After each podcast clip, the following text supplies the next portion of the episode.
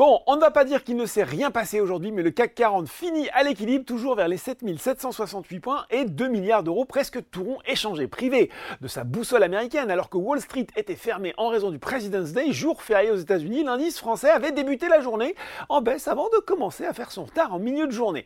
Du côté des valeurs en hausse, et eh bien malgré les pertes semestrielles annoncées vendredi, Eutelsat rebondit nettement et se place en tête du SBF 120. L'autre opérateur satellitaire SES e grimpe également. Derrière, on retrouve Darty qui publiera ses résultats annuels ce jeudi devant ADP. Et puis ce sont les bancaires Crédit Agricole et BNP Paribas qui se distinguent sur le CAC 40, tout comme Unibail, Rodamco, Westfield, Capgemini et Carrefour.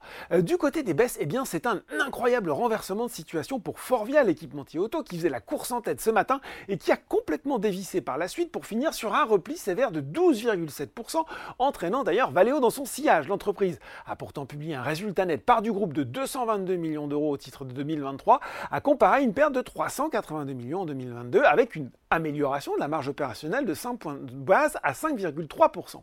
Elle a également annoncé le lancement d'un nouveau plan de compétitivité en Europe baptisé EU Forward qui prévoit la suppression de 10 000 postes sur 75 500 d'ici 2028 afin d'économiser 500 millions d'euros. Ce plan doit l'aider à atteindre une marge opérationnelle de 7% dans cette zone contre 2,5% en 2023. Sur le CAC 40, c'est Thales qui était attaqué. C'est un petit peu à cause du BS qui est passé de neutre à vendre sur le groupe d'électronique et de défense avec un objectif de cours ramené de 140 à 115 euros. À l'appui de sa décision, il explique que les difficultés dans les activités d'identité et de sécurité numérique et l'aérospatiale ne sont pas bien prises en compte par le marché.